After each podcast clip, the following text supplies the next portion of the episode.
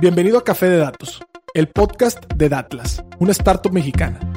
En este espacio hablaremos de analítica de datos, cómo monetizar información y tendremos invitados con los que platicaremos acerca de emprendimiento y transformación digital. Si estás liderando, planeas liderar o participas en una estrategia de transformación digital, Café de Datos es ideal para nutrir tus conocimientos de analítica e inteligencia artificial conocer los métodos populares en la industria, obtener nuevas ideas y disfrutar de las historias que tenemos para contarte. Porque los datos van mejor con café. Arrancamos. A ver, a ver, a ver, alumnos, alumnos, todos a sus asientos, por favor. Ya se acabó el recreo. Bienvenidos. Muy bien, muy bien. Necesito que abran su libro de inteligencia artificial. Por favor, vamos al capítulo 3. Y también necesito que abran sus iPads y entren a este sistema que se llama ChatGPT. Vamos a preguntarle a todos qué es una regresión. No, Carlos, no religión, regresión. Estadística, por favor. Esta es una clase de datos. ¿Listos? Muy bien. Ahora, por favor, le piden a ChatGPT que les haga un código para obtener la relación de su calificación con el deporte que practican, queremos que descubran cuál es el deporte que les puede ayudar a obtener mejores calificaciones en sus otras clases. Profe, cuenta aerobics. Crack.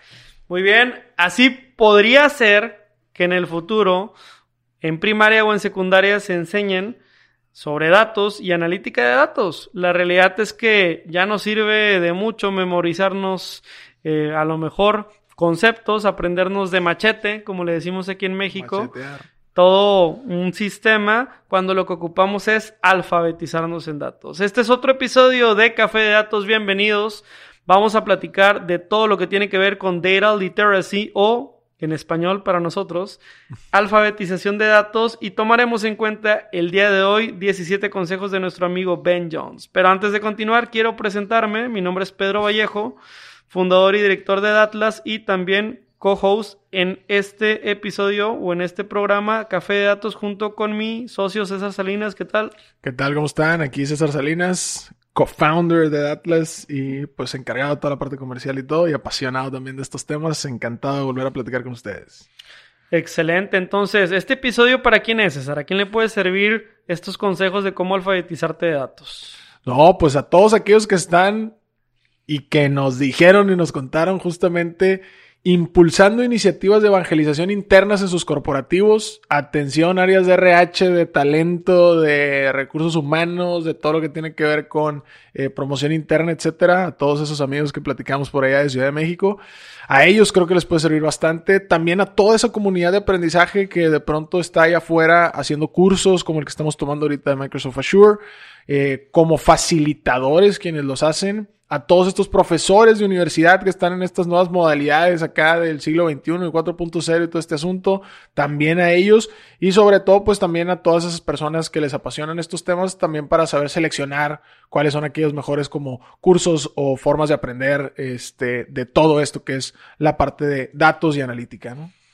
Totalmente de acuerdo. Este episodio puede ser un buen seguimiento a qué demonios son los analytics, nuestro número dos eh, en consecución, pero nuestro número uno en tráfico. Entonces vamos a empezar con los primeros, son 17, así que arranquemos.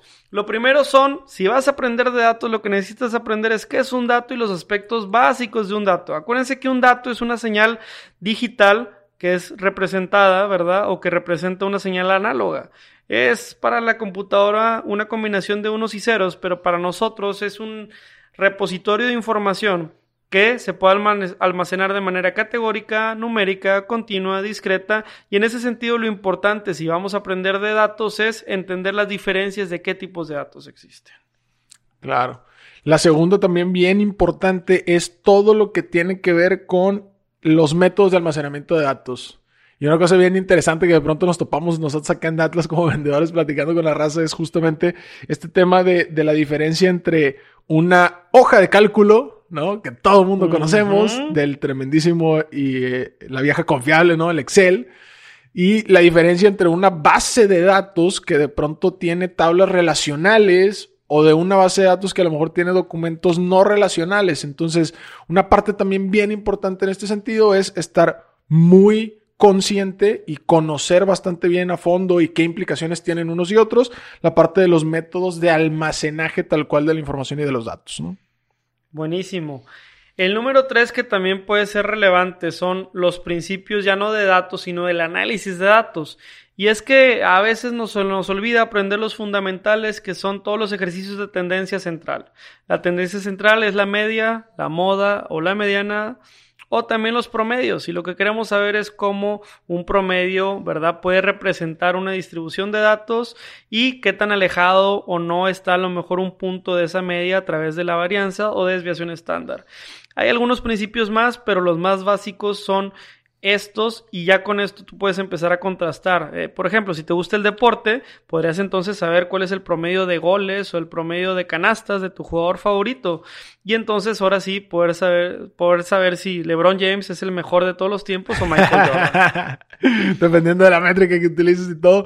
Pero también creo que estos como principios básicos nos ayudan incluso a, identificar desde el principio un problema. De pronto hay veces que ya llega llegan personas, este, tanto del equipo como clientes, etcétera, que ya se aventaron un chambal y dices, oye, pero si desde el principio estabas viendo que esto no hacía sentido para nada, oye, estabas viendo estaturas promedio y te salían, este, 689, eh, pues compadre, 689 metros, pues estamos hablando de rascacielos, ¿o qué? O sea, estaturas promedio de personas, pues no hace sentido. Entonces creo que también nos puede salvar de pronto de retrabajos, malos trabajos o ineficiencias, ¿no?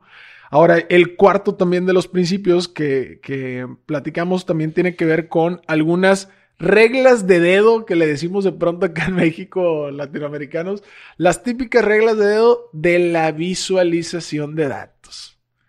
Y me encanta este porque justamente eh, Pedro tiene una buena costumbre de compartirnos una lectura semanal todos los lunes a, a los miembros del equipo.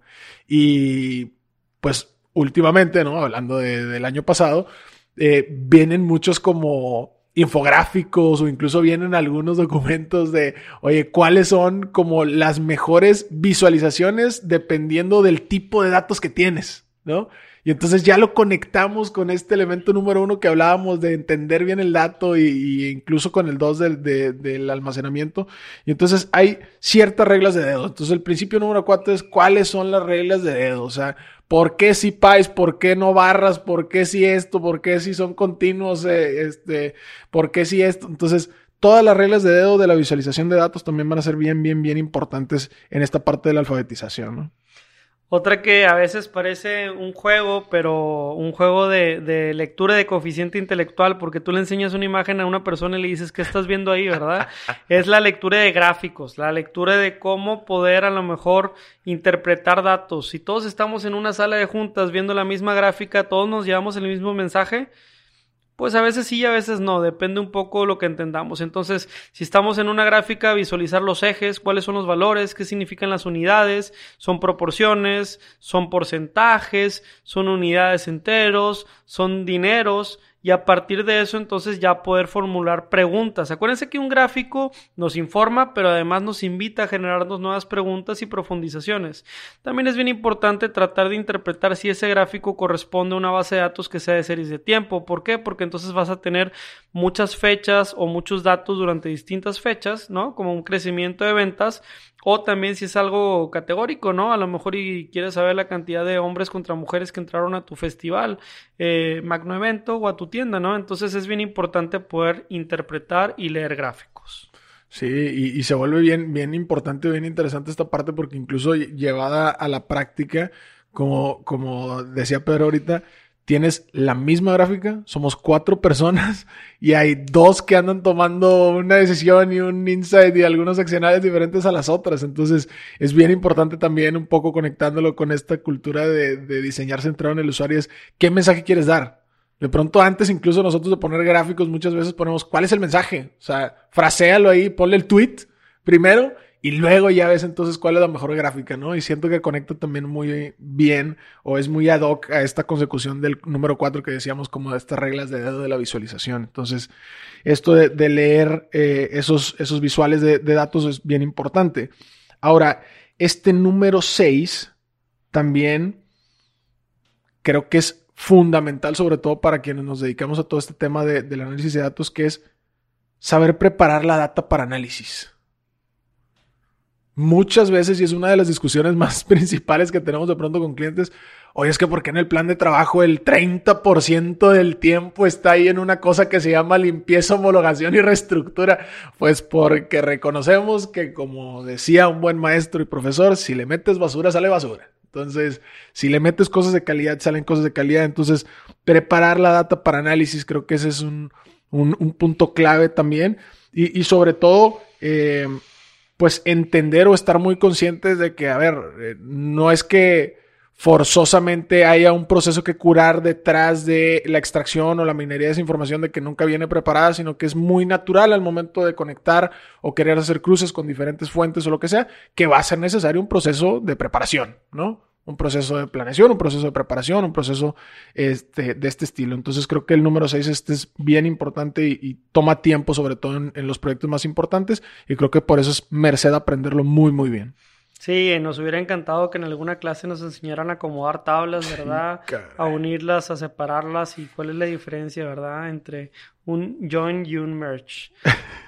Em, para la parte de el 7, voy a referirme a todo lo que tiene que ver con explorar datos. ¿Y a qué me refiero con explorar datos? Y es que muchísimas veces nos aceleramos a esa base de datos enorme que tengo de 500 o 400 variables y más de un millón de registros, analizar porque la primera es sexo, la segunda es edad y porque la tercera es compra. Entonces no me doy ese tiempo de explorar. Y el día en que vengan y me pregunten si yo tenía otro dato o si puedo hacer tal cruce, no puedo responder esa pregunta porque nunca me di el espacio para explorar. Nosotros en Datras exploramos y pedimos a través de esta exploración un entregable que le llamamos glosario de datos. Entonces creo que eso puede incrementar eh, la colaboración en el equipo y sobre todo asegurarnos que todos hayamos explorado lo mismo porque todos entendemos los mismos conceptos. Claro. Y en este sentido de exploración también de pronto dos cabezas encuentran cosas bien interesantes porque tomaron caminos distintos. Entonces ahí también se empieza a nutrir desde un principio los análisis posteriores que van a eh, tomar en cuenta dado el, proyecto o el reto que traigan por ahí este académico incluso, ¿no? Entonces, este, pues a ver, vamos, o, o, Pedro les acaba de mencionar el número 7, nada más tantito recap por aquello de la gente que se está yendo muy rápido, lo que sea. Acabamos de hablar de pues los, o vamos a tocar los 17 como elementos clave de todo esto de alfabetización o, data literacy, como se conoce en inglés. Platicamos del primero, que era conocimientos de los elementos básicos de la data, ¿no? Hablamos del número 2, que es la parte de métodos de almacenamiento, ¿no?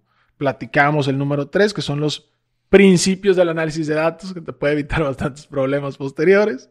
Platicamos del 4, que son estas reglas de dedo para la parte de visualización.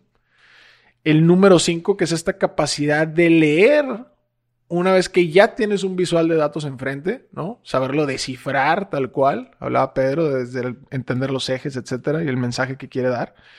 El 6 que hablábamos de preparar esta data para análisis, ¿no? Siempre empezar por ahí, ¿no? La diferencia que puede hacer. Y el número 7 que acaba de platicar Pedro, que es la parte de explorar esta data, ¿no? También una parte o un elemento importante para, sobre todo, ir sentando las bases de lo que va a ser el posterior análisis ahí con, tu equipo, si es que trabajas en equipo, ¿no? Eh, entonces, siguiendo con estos 17, ¿no? Nos vamos al, número 8. El número 8 tiene que ver con crear eh, visuales claros. De pronto les cuento una anécdota ahí para intentar hacerlo también vivencial el asunto me estaba un buen día, un fin de semana, y me habla un, colega, ¿no? Que dirige justamente la parte comercial de una pyme que se dedica al tema de aceros, ¿no? Ellos comercializan acero. Entonces, me decía, oye, es que fíjate que estoy en, mi planeación, le estoy hablando noviembre, diciembre, ¿no? Y justo voy a presentarle algo a mi jefe que me pidió, ¿no? Al director general. Y quiero que le eches un ojo, te lo quiero contar a ti, son cuatro amiguitas, muy sencillo, bla, bla, bla, genial. Y pues con esa expectativa nos sentamos, abre el PowerPoint, muestra la gráfica y hay unas barras, unas líneas y unos puntos en la misma gráfica. Y entonces me empieza a aventar un chorro ahí como de dos, tres minutos y le digo, hermano, no entiendo si le pongo atención a las barras, no entiendo si le pongo atención a, a las líneas o a los puntos o qué pasa. Ya de pronto esto se vuelve multiejes, ya tienes una cantidad del lado izquierdo, otra del lado derecho, una abajo y fechas. Entonces, Punto número 8 y bien importante, crear visuales claros, ¿no? Y visuales claros creo que tiene mucho que ver con la conexión que hacíamos anteriormente, ¿no? Si tienes el mensaje claro, si sabes de qué data te estás enfrentando, si tienes estas reglas de dedo de la visualización, pues puede ser bien importante también entender esta parte de cómo crear estos visuales claros. Después continuamos con estos visuales claros, que, que vaya que en Atlas tenemos bastante ahí documentación porque para un visual claro, a mí me puede parecer claro, pero a ti no te puede parecer claro, ¿no? Claro, Yo lo puedo poner de un color sí. y a lo mejor el otro puede identificar o no ese color, entonces siempre es, bu- como yo. siempre es bueno pensar que los visuales, los visuales son para ayudarnos a contar historias, ¿no? Y justamente poder explicar esos visuales, ¿verdad? O poder explicar los datos a través de visuales es otro de los talentos o es otra de las habilidades que se deberían de enseñar en un salón sobre datos, ¿no? Esta capacidad para explicar es verdaderamente eh, lo que acompaña lo que llamamos las técnicas de storytelling, que por cierto, si tienes oportunidad de entrar a datlasacademy.com, tenemos tres módulos completamente gratuitos de storytelling, así que no te lo pierdas. Y la idea es que los datos y el análisis se convierten en una historia, una historia cautivadora para que tú puedas entonces convencer y persuadir a la audiencia de tu mensaje, asimismo como volver mucho más objetiva esas hipótesis y esa validación de hipótesis que lograste hacer con los datos. Correctísimo. Sí, creo que también hay eh, bastante que aprender por la parte de quienes estamos en, como en esta parte de, de ventas o estamos muy acostumbrados a, a- generar narrativas, a generar estos storytellings y todo, poder sustentarlo en, en esos datos. Entonces también es bien importante esta parte de comunicar efectivamente con datos, ¿no? Entonces eso te vuelve eh, mucho más poderoso de pronto la argumentación o, incluso la, la persuasión que quieres eh, tener con la audiencia, ¿no? Ahora, el número 10 es interesante porque tal cual eh, lo nombran como inclusivo, ¿no? O ser inclusivo.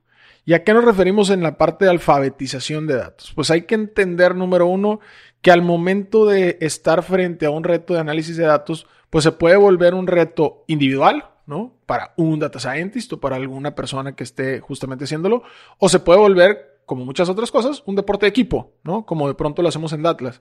Entonces, al momento de ser inclusivo, eh, pues de lo que se trata es de aprender que vamos a enfrentarnos con personas, amén del tema de sus carreras y, profesiones y, estudios de lo que tú quieras, pero nos vamos a enfrentar con eh, miembros del equipo que tienen distintos niveles de alfabetización, ¿no? Entonces, alguien que, que está consciente de eso y que es inclusivo, pues tiene que ser lo suficientemente, eh, pues ahora sí que, que adecuado o sentirse seguro o sentirse lo suficientemente, este, pues flexible, ¿no? Para entender esos distintos niveles y poder armonizar con todo ese equipo, ¿no? Y llevarlo a buen puerto eh, en este sentido el ejercicio de analítica o el análisis de datos que estén haciendo. Entonces, esa parte inclusiva tiene que ver con, con esto de eh, poder entender el nivel de data literacy o de alfabetización que tienen y poder hacer eh, pues armonía, ¿no? En ese pequeño equipo. Así es, el aprendizaje de datos no solamente toma en cuenta cuestiones teóricas o matemáticas, sino también actitudes. Otra de las actitudes esperadas, si tú eres la persona Claro. que eres dueña de la información, es la confianza. Y esta construcción de confianza es en realidad en la búsqueda de la empatía, poder alinear resultados, respuestas o expectativas de personas que están en el foro escuchando lo que tienes que decir. Nos van a cuestionar muchísimas veces si nos dedicamos a compartir datos. Nos van a preguntar la fuente, nos, vamos a nos van a preguntar si hay una significancia estadística y van a esperar una respuesta segura, una respuesta sin titubear y una respuesta en donde muestres un dominio del campo que estás tratando de explicar. Entonces es bien importante estar informado o informada para estos datos, así que tómate tu tiempo. No son enchiladas, como le dicen en algunos lugares, aunque las enchiladas toman tiempo en hacer, pero digamos que disfruta el proceso y llénate de confianza para que cuando te pares en ese foro nadie te detenga. Nuestro podcast Café de Datos integra experiencias y lecciones que hemos aprendido como startup en Datlas. Hemos sido testigo de cómo más de 500 usuarios han utilizado nuestras plataformas para mejorar su estrategia de negocio con analítica. Este año estamos llegando a más lugares en México a través de nuestro programa Socios, una alianza que integra agencias de marketing y firmas de consultoría alrededor de todo México. Con esto, fusionamos las capacidades tecnológicas de Datlas y la experiencia local de consultores expertos. ¿Te interesa ser socio? Te invitamos a entrar a nuestro sitio web www.datlas.mx y revisar la sección de licencias.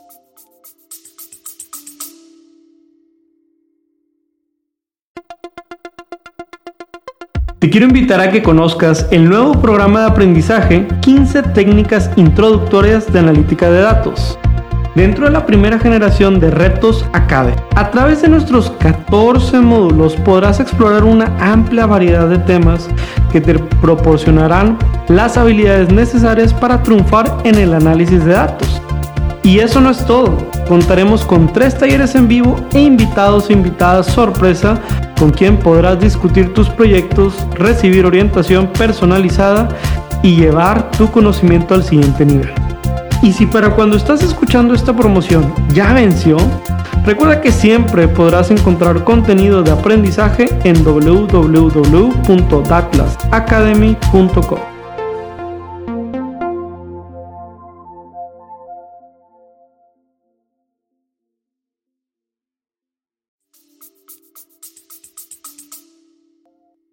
Estamos de regreso en su episodio de Café de Datos, ya en la séptima temporada, hablando justamente de algo que nos encanta, que es la parte de alfabetización de datos o data literacy. Ya estamos tocando los 17 puntos claves, ya vamos, eh, Pedro terminó eh, platicándonos del número 11 que tiene que ver con las actitudes esperadas eh, para alguien que está justamente alfabetizado en datos. Ahorita vamos a tocar los 6 que faltan. Y pues bueno, siguiendo en esta misma línea, con las actitudes que se espera de alguien que está alfabetizado en datos, pues es justamente una actitud que aquí eh, la conceptualizan como estar alerta, ¿no? ¿Qué significa una actitud de estar alerta? Significa que, pues, ya tienes tú el conocimiento o tienes la o deberías de tener el conocimiento de pues los típicos errores que siempre pasan o las típicas cosas de las que te debes de cuidar al momento de hacer un análisis. Entonces se trata de tener esa actitud de estar siempre alerta, ¿no? De pronto a nosotros nos pasa muchas veces en, el equipo y, y, nos ha pasado cuando nos sentamos a platicar con nuestros equipos, que de pronto ya sabemos que alguien trae un análisis de un cliente de retail que tiene operación nacional y no han ni compartido pantalla o no han ni mostrado la presentación y ya le preguntamos, oye, ¿tomaste en cuenta que en Ciudad Juárez, Chihuahua tenemos un horario diferente al que tenemos en Ciudad de México? ¿Sí o no? Entonces, ya desde ahí a eso nos referimos con una actitud de estar alerta, ¿no? De, de traer a la mesa esos pequeños como shortcuts, ¿no? Esos pequeños atajos, esos pequeños eh, problemas o errores más típicos o más comunes, ¿no? Y ser muy proactivo al momento de, eh, pues, estar justamente interactuando con el equipo y todo, de traerlos a la mesa para tomarlos en cuenta, ver si sí se tomaron en cuenta y genial avanzamos, o si no se tomaron en cuenta, pues justamente para regresarnos al pizarrón y tomarlos en cuenta, ¿no? El número 13 tiene que ver con la parte de la ética de los datos, porque claro, una clase de ética o una clase de datos, ¿verdad? Son complementos. Y estos datos pueden ser utilizados para lastimar si no somos muy responsables o también para crecer. Depende un poco de esta brújula moral que nos programen y qué mejor punto, ¿verdad?, dentro de la formación académica o la formación escolar, primaria o secundaria, para darte cuenta que tener datos y analizar datos pueden mandar señales diversas. También eh, nosotros hemos dado charlas, hay un blog bastante bueno en Blog donde hemos hablado de fake news, ¿no? Entonces enseñamos a diferenciar entre lo que es un dato, eh, un dato falso y además enseñamos algunos principios fundamentales de preguntas o cuestiones que te tienes que hacer para este punto. Entonces es otro comportamiento o alerta importante.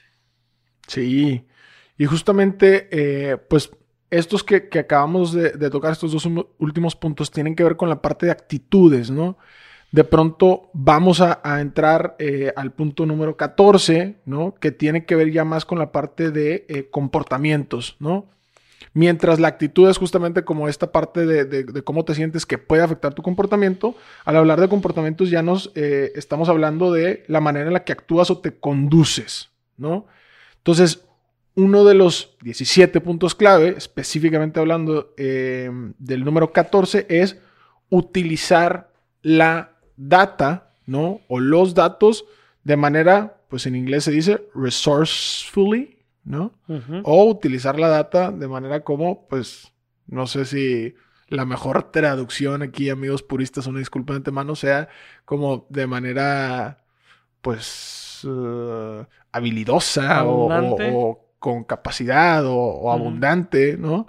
Pero pues tiene que ver con que una persona que está alfabetizada en datos espera que tenga un comportamiento en pro de los datos. ¿A qué nos referimos con esto?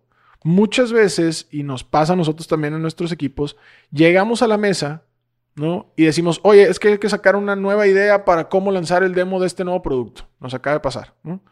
Y entonces todo el mundo empieza a la típica lluvia de ideas y pum, pum, pum, pum, pum. Eh, de pronto hay 17 iniciativas en, el pizarrón. Una persona que está alfabetizada en datos y que tiene un comportamiento para utilizar estos datos de manera abundante, lo primero que va a cuestionar es, bueno, ¿y cuáles son los datos atrás de esas 17 iniciativas que acabamos de poner ahí, no?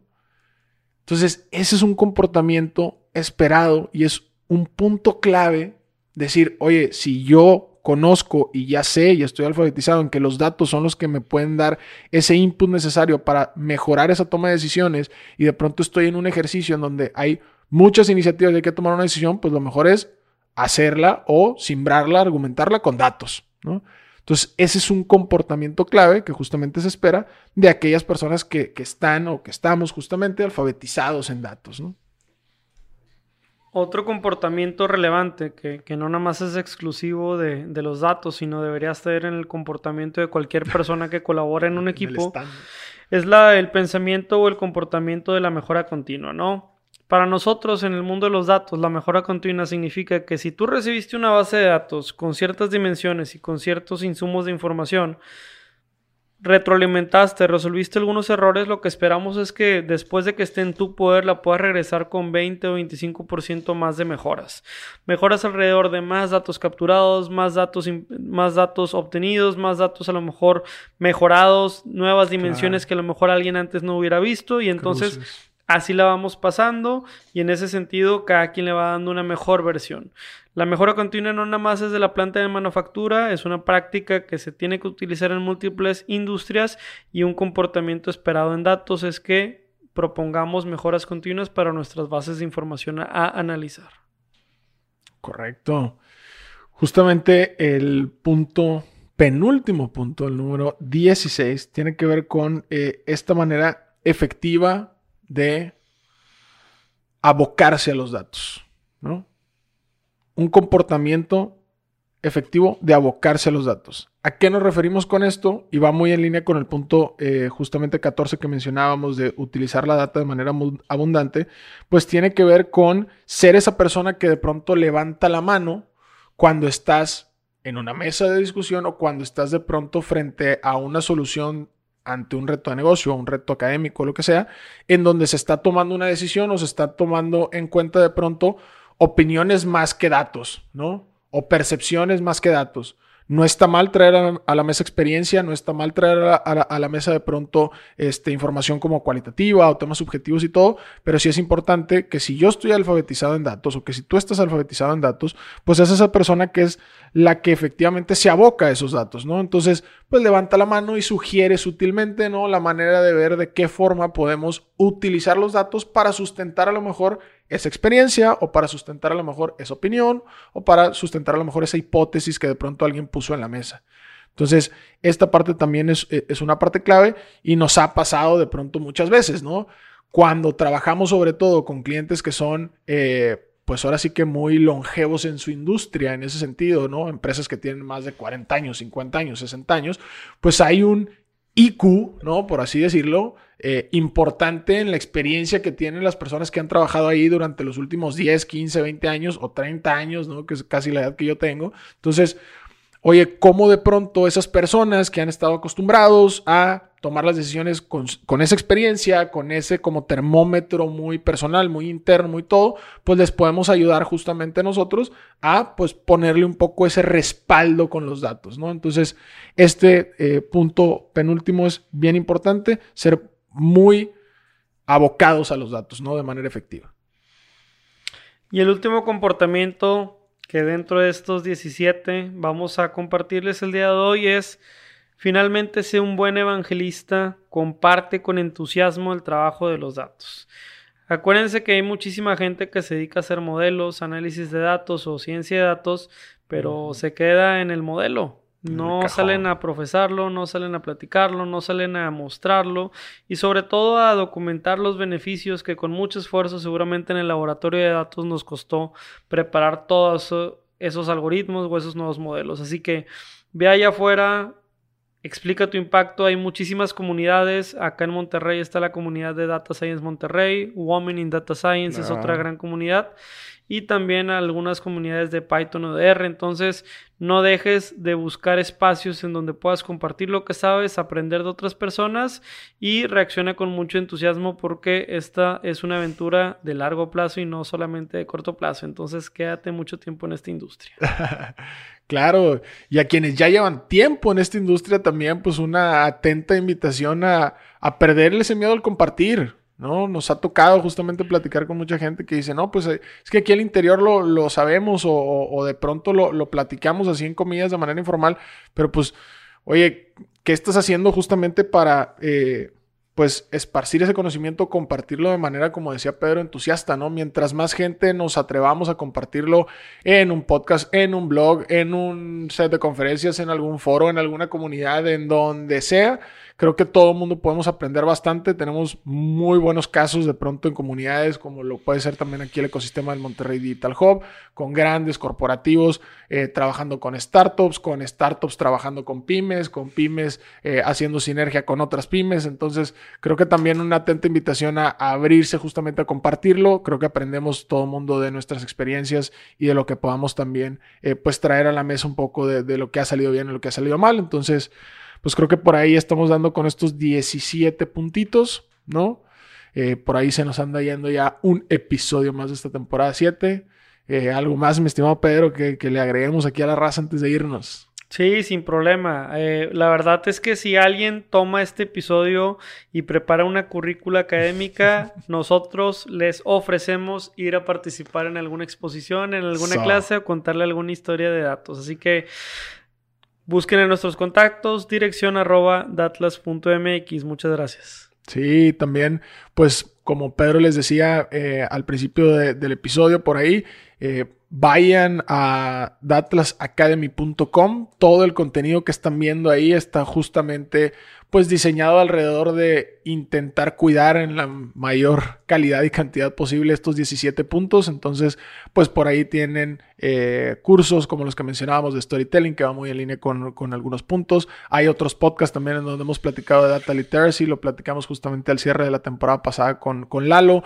Hay uno con Dante, que también específicamente hablamos de data literacy. Entonces, pues por ahí les dejamos, ya saben, todos los recursos que pueden este, tener para profundizar un poco en estos temas por ahí en la descripción del episodio. Y pues sin más, recuerden amigos. Que la alfabetización de datos sabe mejor con café. Con su cafecito. Ánimo. Hasta la próxima. Hasta aquí el podcast de hoy. Gracias por escucharnos. Puedes seguir disfrutando de tu café y aprendiendo analítica de datos en nuestro blog con más de 180 columnas acerca de analítica, emprendimiento y transformación digital. Visita blogdatlas.wordpress.com y disfruta del contenido. Finalmente, no olvides suscribirte a Café de Datos, el podcast de la startup Datlas. Hasta la próxima.